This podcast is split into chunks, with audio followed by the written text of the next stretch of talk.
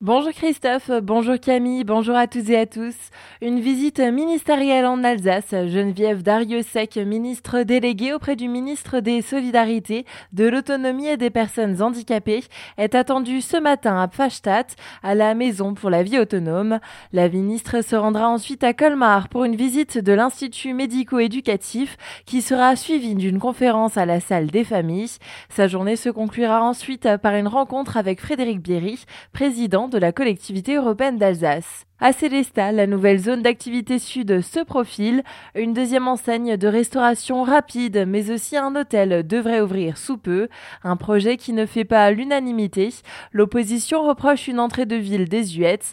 Pour Jacques Meyer, premier adjoint en charge des grands travaux, cela a pu permettre la construction du futur cinéma et de l'espace de loisirs. On l'écoute. Je ne peux pas accepter ce mot désuète euh, parce que je crois que quelque part nous avons trouvé une solution, la solution financière pour qu'un projet cinématographique puisse se réaliser sur ce secteur. On sait tous que le cinéma ne marche pas trop bien aujourd'hui et encore, on a dû faire une petite concession au niveau du prix du terrain pour que celui-ci puisse se réaliser. Le fait d'avoir eh, des fast-foods euh, en entrée de ville nous a permis de trouver un équilibre financier pour que le projet de cinéma et de bowling puisse se faire et qu'on le veuille ou pas. Il y a tout de même aujourd'hui quelques 2000 euh, à 2500 repas qui sont distribués par les enseignes de fast-food sur notre ville. Donc la demande, elle est forte. Des propos recueillis par Frank Hill. Un magasin de bricolage doit aussi encore voir le jour, même si un recours contre ce projet, déposé par deux autres enseignes de bricolage, est toujours à l'étude.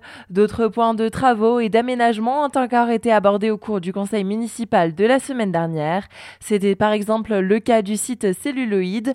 Retrouvez toutes les informations dans notre article sur notre site azur-fm.com comme une célestadienne couronnée Miss Car Élégance, Virginie Fruoff a remporté ce samedi à Saint-Sauvy, près de Toulouse, le titre national de ce jeune concours où les Miss sont une cause à défendre.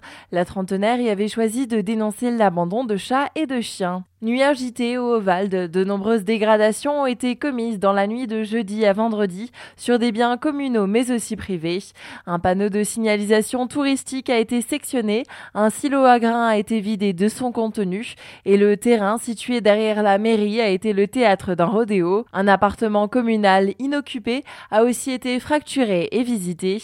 Une plainte a été déposée par le maire du village. Préparez-vous à swinguer ce week-end. Le foyer culturel Georges Meyer, situé à Dampbach-la-Ville, accueille ce samedi 12 novembre le groupe vocal jazz Dorley Sings, un répertoire purement swing avec les plus grands standards des années 1920 à 1960 sera proposé au public.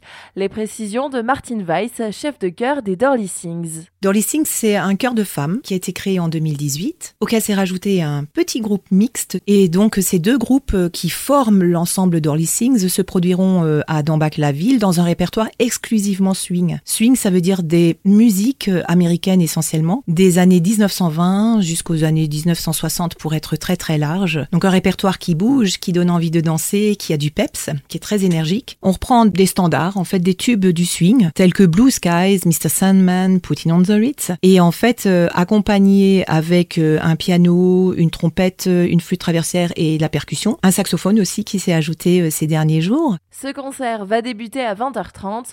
Le tarif plein est de 10 euros et de 7 euros en tarif réduit. Et un mot de sport pour terminer ce journal avec un mauvais week-end pour les Alsaciens. En handball, toujours aucun point à l'horizon pour le SHB qui s'est une nouvelle fois incliné vendredi soir au centre sportif intercommunal. Les Célestadiens ont été battus par Nîmes 25 à 28. Pas plus de réussite du côté du Racing Club de Strasbourg en football. Après avoir pourtant mené 2 à 0, les Bleus et Blancs se sont fait rattraper par Ajaccio, qui a inscrit 4 buts, dont 2 pénalties, un quart d'heure à la fin de la première période. Le voyage sur l'île de Beauté a aussi tourné au cauchemar pour les supporters strasbourgeois, qui ont été pris à partie à la fin de la rencontre, notamment avec des tirs de projectiles. Il y aurait 5 à 10 blessés légers.